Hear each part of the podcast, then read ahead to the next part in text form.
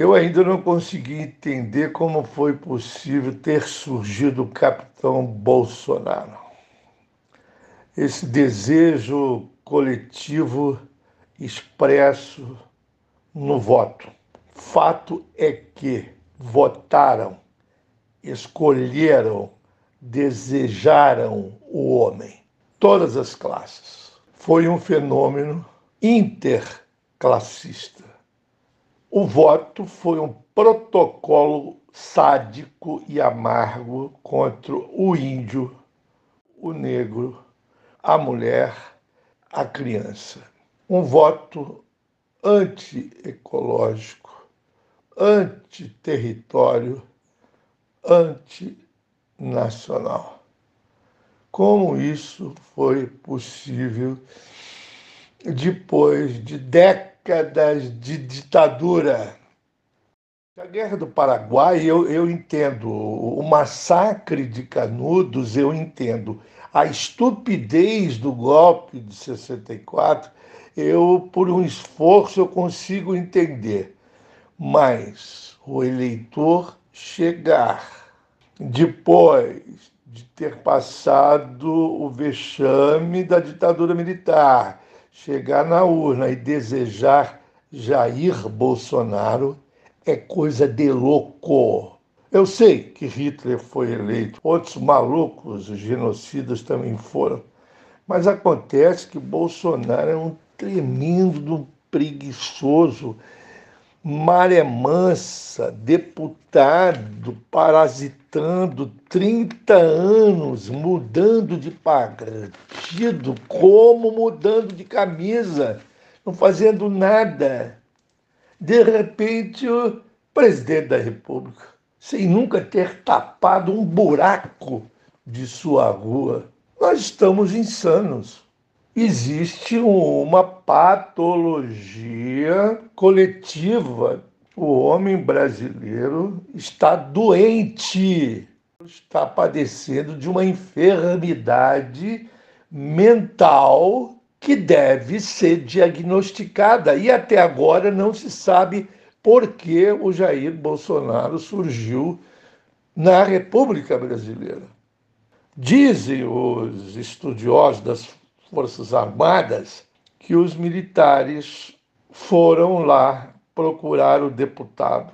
Digo, os militares é, entreguistas, o general Vila Bo, Vilas Boas, o, o general Heleno, o general Mourão, o general Santos Cruz e quem não sei lá mais quem, chegaram e procuraram o Jair Bolsonaro e disseram: Você é o homem, vamos fazê-lo presidente da República. Eleito pelo voto, não é pelo tanque, não é dando tiro, não, não é fechando o Congresso, nada disso. Vamos fazê-lo presidente da República pelo voto. Porque nós, generais, temos a ciência das eleições nós temos os melhores computadores, nós contamos com a assessoria do Pentágono. A ciência política está com a gente, então nós vamos fazer você, Jair Bolsonaro, presidente da República, para mostrar que o golpe de 64 fez bem para o Brasil. Ao contrário do que esta cultura de esquerda fala, que o golpe de 64 foi ruim para o país e para o povo, nós vamos mostrar com você, eleito, que a ditadura de 64 foi fofura, foi uma coisa maravilhosa para o povo brasileiro.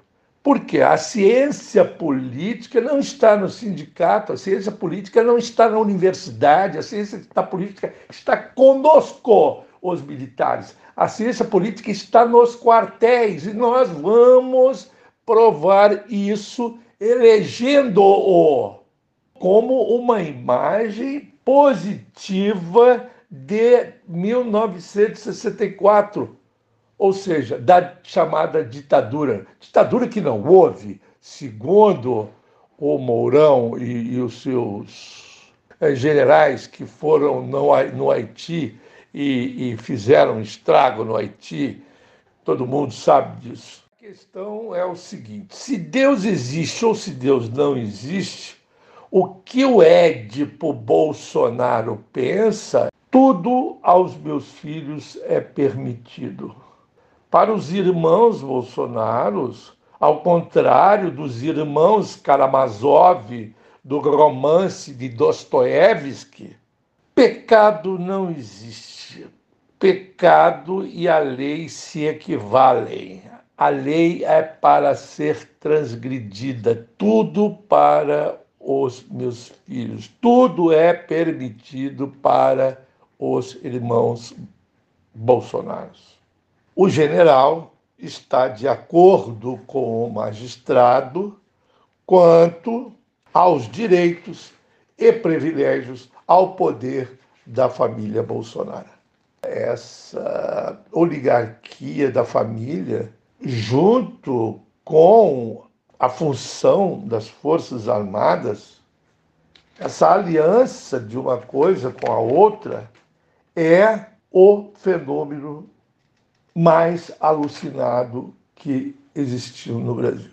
Pode-se dizer, bem, é, a ciência política está com as Forças Armadas porque as Forças Armadas detêm os, as melhores inteligências políticas. Isso não é verdade.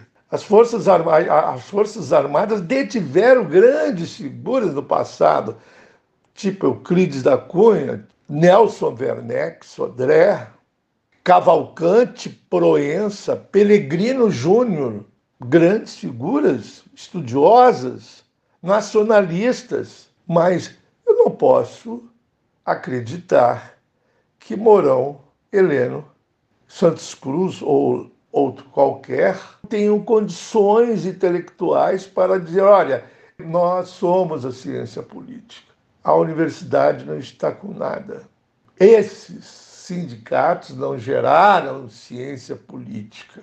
Falam que o marxismo é a ciência política, não é nada. Nós, militares, vamos escolher o Bolsonaro e ganhar as eleições. Dito e feito. As ciências sociais precisam urgentemente de produzir um discurso para o entendimento racional do fenômeno desastroso chamado Jair Bolsonaro.